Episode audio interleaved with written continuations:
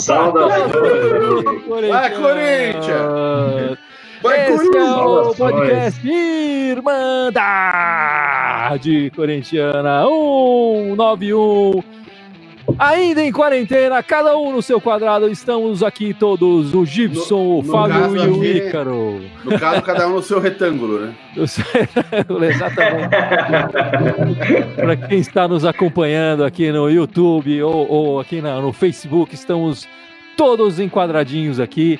O bom de fazer essa live aqui, cada um no seu quadrado, é que não tem faltas, né? Todas, toda noite, todo domingo, estamos todos presentes aqui. A mesa tá sempre cheia, né? A mesa está sempre cheia.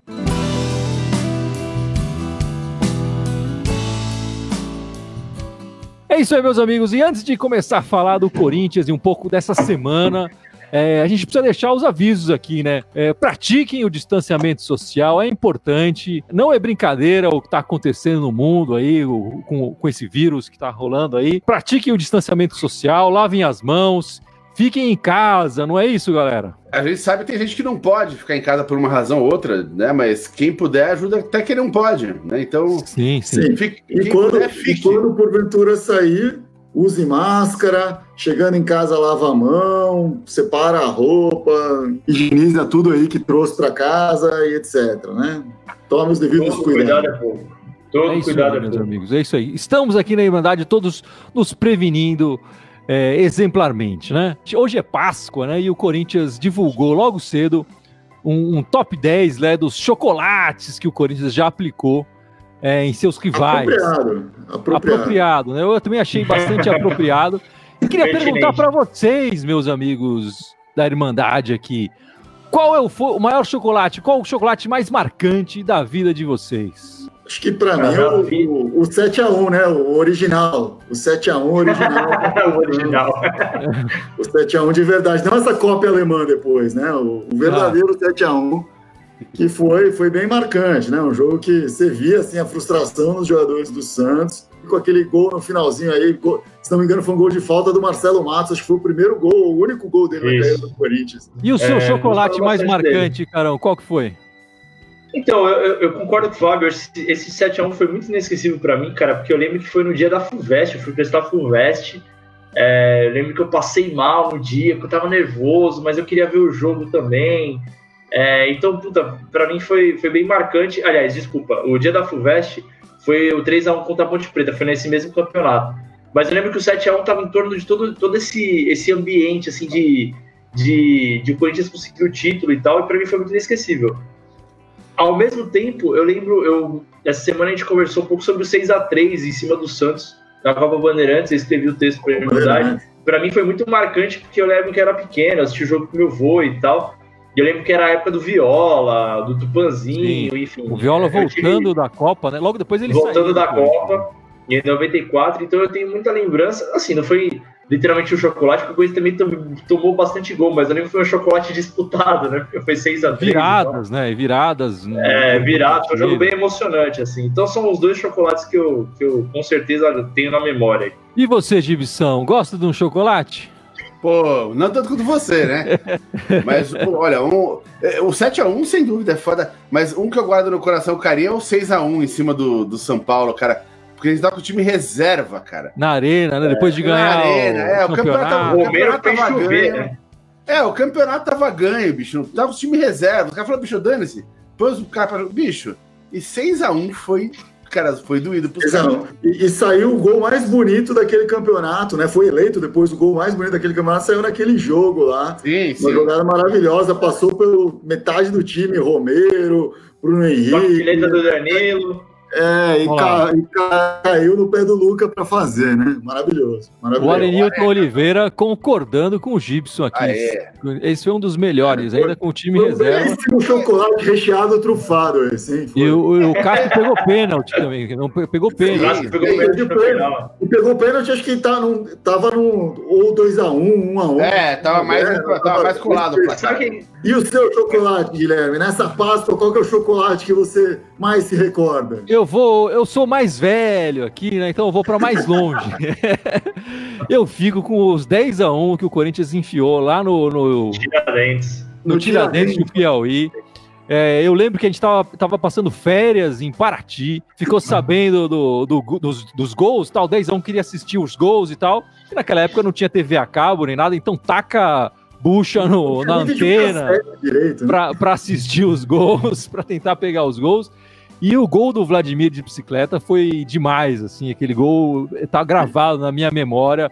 E foi, foi 10 a 1 virada, vale lembrar, né? O Corinthians Exato. começou perdendo esse jogo. Começou perdendo, começou, começou perdendo. perdendo.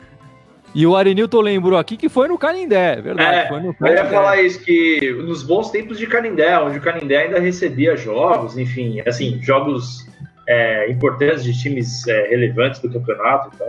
E, e, até hoje é a maior goleada da história do brasileiro, se não me engano, do Brasileirão. E eu lembro quando a gente estava em Paraty, quando criança, né? E eu lembro que Sim. o nosso pai pegou a primeira capa da, de esportes e colou na parede, assim, a gente via, era meio que um pôster ali do, do, da casa que a gente estava alugando em Paraty, era essa, essa manchete dos 10 a 1 histórica. Enfim, e com essa confusão toda por causa dessa pandemia aí que está acontecendo no mundo inteiro, ninguém sabe direito o que, que vai acontecer. Como a gente falou no podcast anterior, os belgas lá decidiram cancelar o campeonato e se adiantaram de uma certa forma. A gente tem notícias de que os alemães, porque a situação ali está um pouco mais tranquila, estão pensando em voltar ao campeonato é, nas próximas semanas, né? Ainda, mas ainda não tem certeza se vai voltar. Os times estão voltando aos poucos a treinar, mas ainda não vai voltar. O, o, aqui no Brasil as coisas estão um pouco mais atrasadas, né? O, o vírus chegou aqui depois e, e parece estar tá tomando uma proporção um pouco maior do que esses países que a gente está citando aqui. Então a gente, a gente não sabe exatamente como que vai acontecer. A, a, a situação atual. 8 a 1 para a Alemanha, né? a situação atual, a CBF e a Federação Paulista de Futebol continuam com o discurso de manter, não, não eliminar nenhum jogo, seja do Paulista ou seja do, do Campeonato Brasileiro. Né? A CBF mantém o plano de 38 rodadas e o Campeonato Paulista, a federação diz que vai continuar com a ideia de, de continuar de onde parou o campeonato, com as rodadas todas em andamento. A gente sabe que isso vai ser bem complicado, mesmo utilizando de um artifício lá de fazer um, um, jogo em menos de 48 horas, ou a cada 48 horas, antes do prazo estipulado, né? Exato. Por lei e tal. Eles talvez pensavam em burlar por essa questão, mas mesmo assim já vai ficar apertado. Vale falar que é uma, é uma lei, na verdade é um acordo né, entre a CBF e a Associação dos, dos Jogadores Profissionais de Futebol do Brasil, de ter 66 horas entre um jogo e outro, no mínimo 66 horas. Isso varia um pouco de federação para federação, tem federação que joga até 60, mas o limite é cravando 60 aí, a recomendação da FIFA, se não me engano, é pelo menos 60. E aí abriria esse mão em algumas rodadas, né, fazendo jogos em 48 horas aí, jogos também é, em todos os dias da semana. Você ligar a TV qualquer noite, está passando um jogo tal. Mas certamente seria cansativo, principalmente para um time como o Corinthians, que mal tem um primeiro time titular, quanto mais um time reserva para repor e jogar dois jogos em 48 horas, né? Não, sem dúvida. Uh... Né? Ah. Jogando desse, dessa forma, os clubes com o elenco mais recheado, com mais possibilidades ali, levariam essa vantagem, né? A gente vê os elencos mais Sim. cheios de grana com mais vantagem. E os times pequenos vão sofrer mais ainda nesse, nesse esquema, com é. certeza. Outra possibilidade que eu já ouvi falar também, né? E aí foi mais especulação de repórteres, mas é de pegar paulista e brasileiro e colocar os dois simultâneos jogando paulista, regional e brasileiro, e ocasionalmente até podendo ter jogo no mesmo dia e o time tendo que escolher, ah, eu vou escalar esses 11 para jogar esse jogo, esses 11 para jogar aquilo lá. É muito complicado, sendo que tem clubes como, por exemplo, o Santo André que tá uh, vai terminar aí essa quarentena com quatro jogadores no, no em contrato, né? Enfim, aí não dá nem para colocar um time, para colocar meio, não dá para colocar um time de salão. Quanto mais. Né, é, eu acho que essa é a principal preocupação. O principal problema de, de, dessas propostas de se manter as rodadas do Paulista e do Brasileiro é essa, né? Não estão pensando nos times pequenos que se prepararam. E, e, o Santo André, o caso, se preparou muito bem, vinha fazendo a melhor campanha é, é, do Paulista para jogar só esse campeonato, né? O Santo André tinha os jogadores na, na, na conta ali para jogar sim, o campeonato sim. e dispensar os caras logo em seguida, porque eles não iam disputar mais nenhum outro campeonato, né? É, e eles, Exato. como o Fábio falou, vai perder muitos, muitos jogadores. É, um levantamento feito por, acho que foi pela Folha de São Paulo, se não me engano, é, cerca de 30% do, dos jogadores inscritos no campeonato têm os contratos de investimento no próximo mês. Quer dizer, depois desse mês de férias, que agora os jogadores estão de férias, teoricamente, né? Férias entre aspas.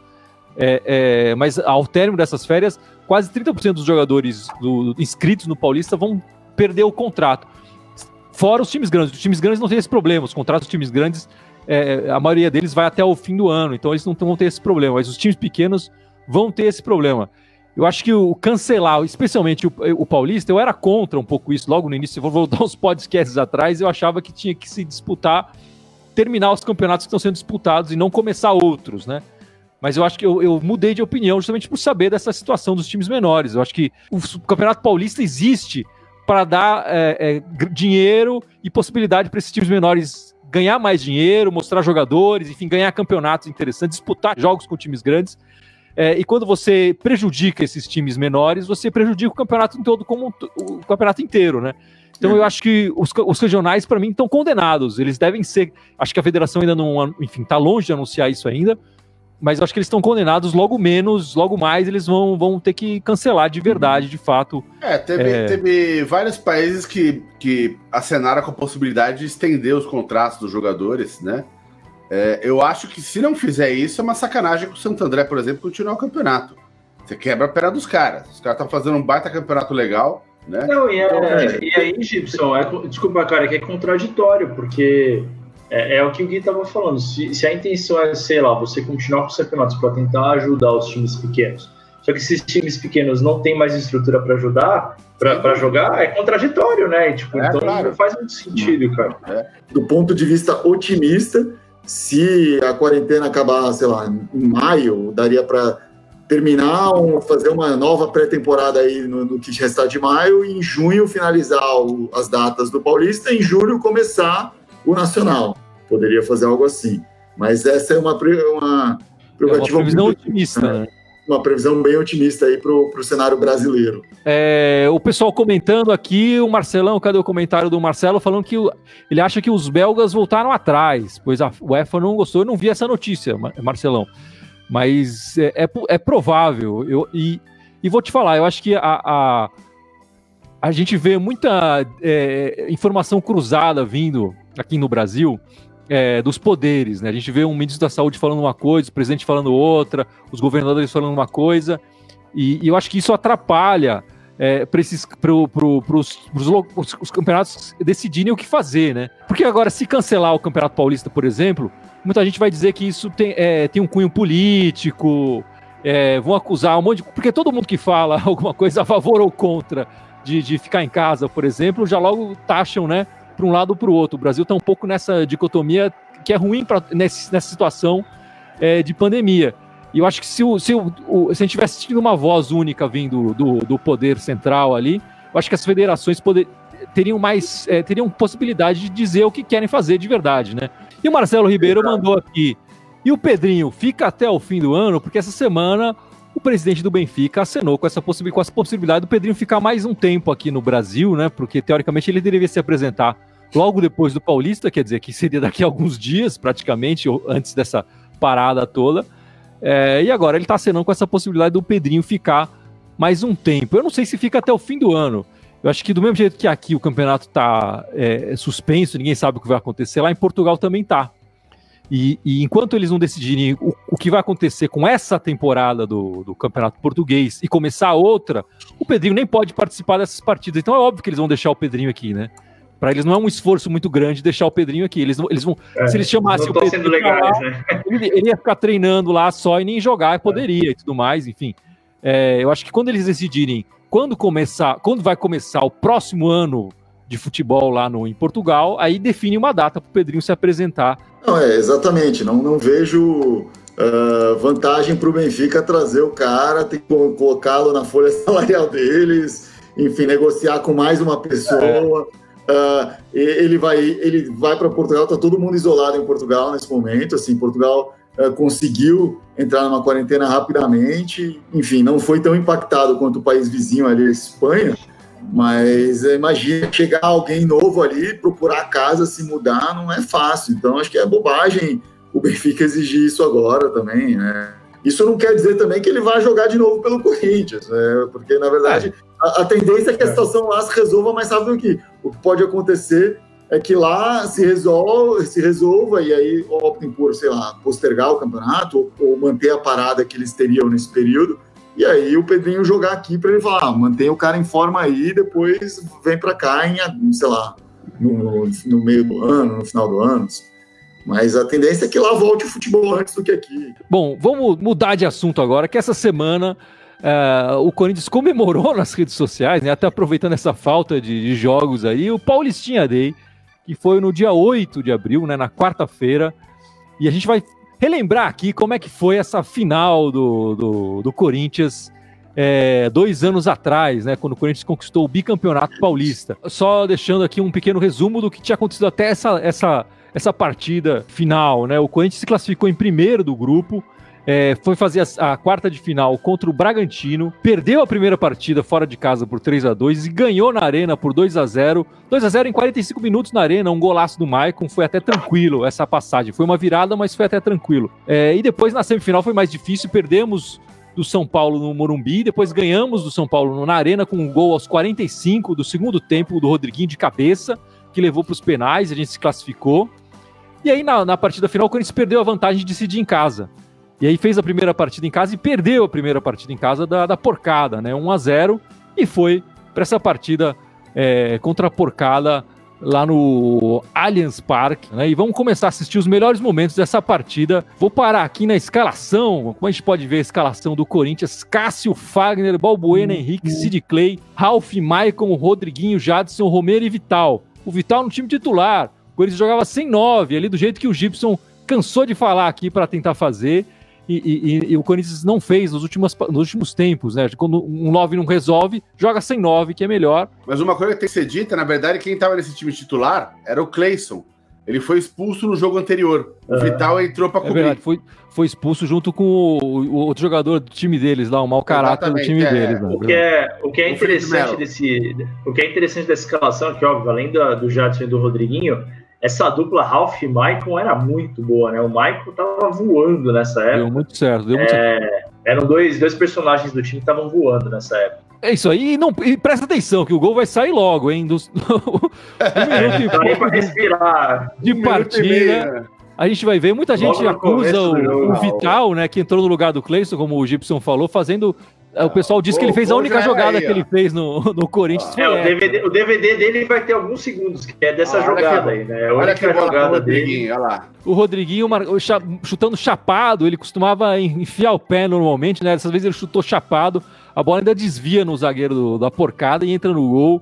É, logo com um minuto de partida, um minuto e pouco, o Corinthians já tira a vantagem que, que a porcada tinha feito no, no, nos primeiros 45 minutos, né? E a gente viu nessa lembrança agora, o pessoal relatando em campo, os jogadores do Corinthians e até torcedores do Palmeiras percebendo que o, eles tremeram aí, né? O, o, o, time do Palmeiras parou de responder e o Corinthians percebia isso em campo, que dali, dali para frente estava com um jogo mais dominado. É, né? Ter feito esse gol logo no começo do jogo deu uma, um balde de água fria, assim, porque toda, o oportunismo, a, a chance de favoritismo estava na mão do Palmeiras, né? Então ter essa mudança rápida logo no começo do jogo deu uma, deu uma chocada, assim.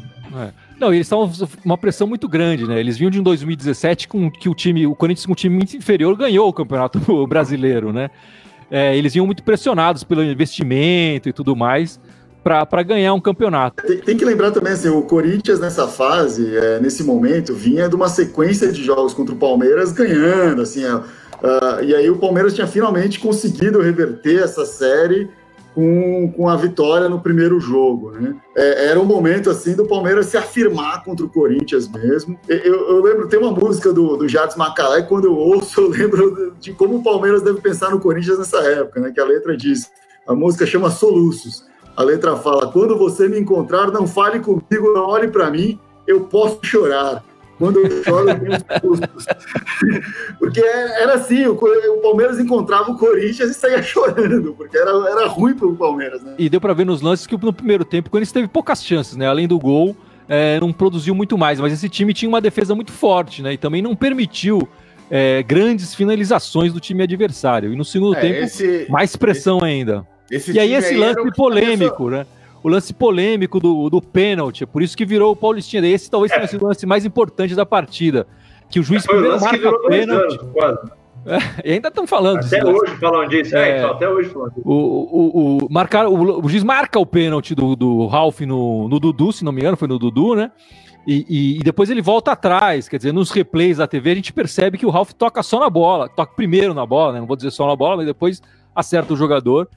E, e aí ele acaba voltando atrás, mas depois de muita confusão, o jogo parado quase 20 minutos É. ali para decidir, é, eles foram protestar depois com, com de influência externa. É, o que E é aí, importante desse, desse contexto é que, assim, nessa época ainda não existia o VAR, né? Não É, existia falar a consulta.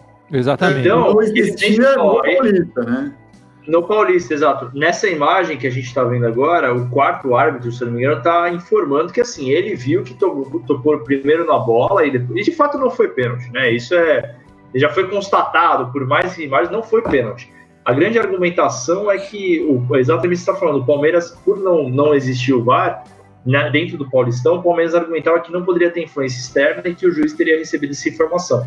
O que dá para ver pelas imagens é que assim, o cara tava, o juiz estava completamente perdido, assim. Ele mesmo não sabia o que tinha acontecido. E o Rodriguinho fala muito que durante essa confusão toda, os jogadores do Corinthians lembraram o juiz do lance que aconteceu na Arena em 2017, né? Que o, que o juiz expulsou o, o- o Gabriel, mas era para ter dado amarelo pro, pro Michael, expulsou o jogador errado.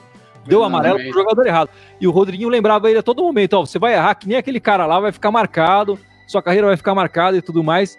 É, é, eu acho que isso pressionou um pouco mais, bastante, eu diria, a arbitragem a voltar o lance. Aí a gente tá vendo já os jogadores do Palmeiras revoltados porque o juiz voltou atrás, né? E o, o quarto árbitro sendo pressionado novamente tudo mais. É, enfim, a porcada levou isso até as últimas co- consequências é, é, judicialmente, né? Essa, é, a possibilidade de eliminar, de cancelar essa final. Não conseguiram provar de nenhuma maneira que houve essa ajuda externa. Então o resultado em campo valeu. Eles chegaram a contratar até investigação externa. E O cara da, Exatamente. da, da, da, da gringa analisar a imagem de câmera, aí lá. Exatamente. Chamaram é. CSI pra, pra fazer o esquema aí. Leitura labial e tudo mais. É, foi. Porque é, Foi- tá foi até casando com. bem ridículo, né? Ah, agora já começa os pênaltis, né? Agora já vai É, começar o- os pênaltis, né? Aliás, vale falar que aquela, esse E o break de 20 Pega logo o minutos. primeiro pênalti, né? Cassio Dudu. pelo Mas essa. O fato de ter demorado 20 minutos permitiu que eu conseguisse ver esse final de jogo, porque eu estava numa prova, eh, eu estava fazendo um curso que tinha prova no domingo, aí eu saí do curso correndo, fui para casa do Gibson até, mas porque teve esse atraso de 20 minutos que eu consegui ver o final do jogo e depois os pênaltis e pude comemorar aí esse eh, vendo o jogo, né? Não E o só Danilo, o Danilo marcando o primeiro pênalti do Corinthians. Danilo que entrou para bater o pênalti, a frieza que ele tem, né, para decidir. entrou no É. lugar do Rodriguinho, inclusive. O Danilão batendo tranquilamente Batendo do o lado ângulo, né? outro, exatamente, né? O Aí acho segundo que é Vitor final, Luiz, né? é, eles vão marcar o gol, é, é, fazendo o primeiro gol deles, mas o Corinthians já estava com uma a mais. O Romero dando um pequeno Ah. susto na torcida do Corinthians, mandando a bola ali na trave, mas entrou, fez o gol. Aí o Sheik a A cara do Sheik. todo mundo preocupado ali, mas o Romero ali também mostrando a que veio, né? Ele também gostava de jogar contra a porcada e fazer os seus lances, seus momentos importantes na carreira, não desperdiçou o penal. Enfim, o Lucas um bateu e o Cássio defendeu é, lindamente. O Cássio sempre pega um penal nessas disputas. Ele, ele tem um histórico muito bom de, nas disputas de pênaltis do, do Corinthians, né? E, e não poderia deixar de defender um penal aí, pelo menos. Nessa É, hora o aí, Allianz Parque já tava, já tava em silêncio. dois pênaltis né? três primeiros, né? É, é bem complicado aí pro, pro Palmeiras e na arena deles. Imagina o silêncio que tava nesse É. estádio nessa hora, né? Não, se você for no YouTube, tem uns vídeos do- da galera filmando a arquibancada, é um, principalmente no último pênalti, né? É quando decreta o título do Corinthians, é um silêncio, e em seguida você começa a ver assim: pipoca, pipoca. Os caras começam a foder o próprio time. E aí o Luca, né, fez, né? marcando o gol. É, o É. Luca marcou. Marcos, Marcos Rocha fez. marcou. Aí, ó, só Agora o Fagnão. O Fagnão, Fagnão, que é, podia Fagnão. acabar em série, né? Se ele fizesse o gol, acabava. É, mas aqui ele deu uma de Baggio aí, jogou por cima, Deu dando, aquela isolada. dando um fio de esperança para os palmeirenses Eu, ainda. eu lembro do pai do Gibson falando, mas por que vai pôr um cara da zaga pra bater? E aí o Wagner bate pra fora. E aí o Maicon encerrando a parada, né? O é. Maicon, Muita É. personalidade. muita personalidade, garoto da base. Eu acho legal que um garoto da base encerrou ali a série de penais e, e bateu muito bem. A gente tem que. Gente já fez um especial sobre o Mundial de 2000, lá naquele Mundial do disputado nos pênaltis também. O Edu Gaspar bateu um penal também, foi muito bem. Aí o Maicon, mantendo essa tradição do Corinthians de ter um garoto da base ali decidindo um, um penal, né? Mandando muito bem o Maicon que, que falta faz esse garoto, enfim. É, é legal ver, muito futebol. Ah, é legal ver a cara de felicidade do pessoal na, na arquibancada, quando eles mostram, né? é. E lembra que era torcida única, né? Enfim, os Vasco de algum tempo são torcida única ali, só tinha palmeirense, assim, se tinha corintiano, tava disfarçado, não ia sair comemorando ali no meio. Era um e é legal lembrar disso, é que foi, foi o segundo título do, do, do Paulistão, do, dos três seguidos, né, que a gente teve, é, 17, 18, 19, esse foi o segundo, e o Corinthians vinha de, de, da conquista do Paulistão e do Brasileiro, né? Então é legal lembrar que foi o terceiro título do Carilli no comando do Corinthians. Não, é verdade. E é, o mando de jogo, a federação do Paulista tem isso, né? No, nas partes finais, o mando de jogo é da federação. E logo depois da partida eles usaram, o, o, o, colocaram lá parabéns ao Corinthians, campeão no, na arena, né? Tem um monte de corintiano que usa essa imagem hoje ali como tela de fundo e tudo mais, porque é uma imagem muito, muito interessante. Parabéns aos campeões do Corinthians sendo falado ali no, no estádio adversário e tal, porque o mando era da federação. Isso foi uma gafe ali da federação, claro. Isso eles já pediram desculpas e tudo mais, ainda mais depois dessa polêmica toda com, o juiz e tudo mais. Só mais. O Palmeiras com... adora esse jogo. Né? O, o, Corinthians ele perdeu muitos jogadores da de 2017, né? Mas ainda conseguiu manter alguns para o Paulista, né? Aí depois desse Paulista que perdeu o Carilli, Rodriguinho, saíram mais alguns aí, e aí prejudicou muito o time, né? Depois o time caiu muito de produção aí no resto de 2018 depois, né? Essa semana também o, o, o Corinthians divulgou né, que a Arena passou por uma reforma no, no gramado. Eles aproveitaram essa parada para reformar o gramado. O gramado que vinha sendo é, é, muito criticado por alguns jogadores. Reformou o gramado. Estão, dizem agora que o gramado está 10 de novo, tá, tá top, topzera, né? Como diriam os jovens. tá pronto para ser utilizado, basta saber a data que ele vai ser utilizado. E quando você acha que a gente vai voltar a ver jogos na Arena, Gibson? Cara, eu acho que não antes do, do meio do ano. Do meio do ano para frente, no mínimo. O meio do ano é junho ou é julho? O meio do ano é, é, é a divisa de junho com julho. Famosa, famoso meio termo, né? É, ali, ó. Eu acho que vai ser num, num, num, num segundo semestre escolar, assim, a partir de agosto. O Fábio, você quer falar da entrevista do, do Osmar Loss? Não, foi bem legal. Saiu esses dias aí uma entrevista que o Osmar Loss deu para o Globoesporte.com e o Osmar Loss, antes da quarentena, né, ele foi, ele foi chamado aí pelo Corinthians, foi contratado pelo Corinthians para ser meio que um supervisor das categorias de base. O Osmar Loss não é a dele ser esse coordenador, né, ser esse supervisor, ele é técnico, ele pode falar isso, mas ele, depois de algumas conversas, aceitou aí o desafio. E, e nessa entrevista ele falou bastante, assim, desse, do, do que, que eles têm em mente, assim, uh, que existe, já existia antes, né, tem um terno de jogadas, de técnicas de treinamento, de, enfim, de conceitos. Existe já um documento unificando essas categorias e esse documento vai sendo aprimorado, né? É, ele deixou claro esse documento ele não é algo fixo assim ele é, ele está sujeito a alterações o futebol muda e, e, falou que o Corinthians tem tem três pilares que procura jogar entre todas essas categorias e, e, um desses pilares é justamente o futebol moderno, que é a modernização do futebol, que é ficar atento ao que está surgindo de novidade. Eu estou reforçando isso porque é aí que entra, e aí na entrevista ele cita especificamente o Thiago Nunes, e aí que entra o, o conceito, a ideia de trazer o Thiago Nunes para o Corinthians era trazer, modernizar o futebol do Corinthians, o que o Gibson gosta de falar que é modinha, né, que é um paga-pau do Flamengo e tal, mas que de fato é algo que tem, tem sido que tem ocorrido aí no futebol, nos clubes e algo que estava sendo exigido aí tor pelas torcidas. Também gostei de ver ele falar da, dessa categoria sub-23, porque a gente tem a impressão que a categoria sub-23 surgiu no Corinthians como algo assim para é, escorrer jogador e não tem muito o que fazer.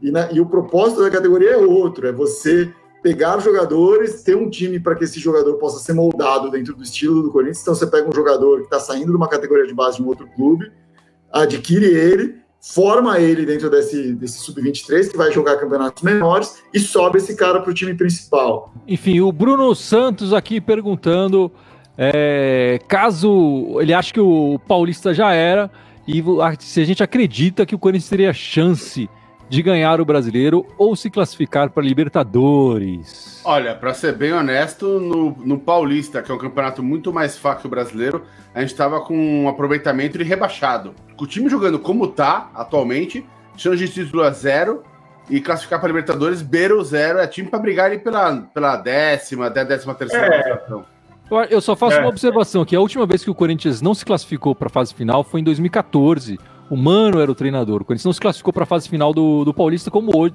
praticamente não está classificado. Enfim, dificilmente vai se classificar esse ano. Mas fez um bom brasileiro. O Corinthians se classificou para a Libertadores de 2015, né? Sem, sem inclusive para a fase de grupos. É, então não, não, é, não é impossível o Corinthians começar o ano mal e evoluir e melhorar. O que a gente via nesse time do Corinthians era o contrário, né? O Corinthians estava jogando cada vez pior. Começou o ano jogando melhor e talvez por isso acho que o, o Gibson tá jogando essa aí. Não, eu vou dar uma resposta mais otimista pro Bruno Santos, então. Bora. A gente tem chance de disputar uma vaga na Libertadores. Brasileiro acho que não tem de maneira nenhuma de ganhar, mas disputar uma vaga na Libertadores a gente tem se o Thiago Nunes cair.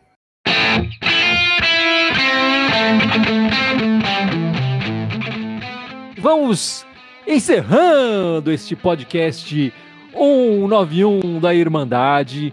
Mas antes, claro, o Icarão vai nos lembrar as nossas redes sociais, não é isso, Icarão? Boa, amigos, vamos aí, vamos aí. A gente tem um canal no YouTube lá, a gente pede para você se inscrever no nosso canal, a gente está tentando habilitar algumas ferramentas lá. Então, óbvio, toda, toda ajuda é válida. É, você não gasta um real, você só gasta seu dedo aí para clicar e se inscrever lá no canal, ver nossos vídeos lá, enfim, é, dar essa força pra gente. Então, além do Facebook e do YouTube, a gente está no Instagram, no Twitter, no SoundCloud, no Deezer, no iTunes, no Spotify, é, todos eles Irmandade Corintiana com TH, só no Twitter, que é Irmandade Timão, beleza? Procure a gente nas nossas redes lá e vai por Caramba, o Icarão decorou o esquema, hein? Depois de três anos já, velho. Tinha que decorar, né, mano? É isso aí, meus amigos. Vamos ficando por aqui. Vai, Corinthians! Vai, Vai Corinthians! Um abraço, galera. galera. Se cuidem aí. Fique em casa, fique em casa.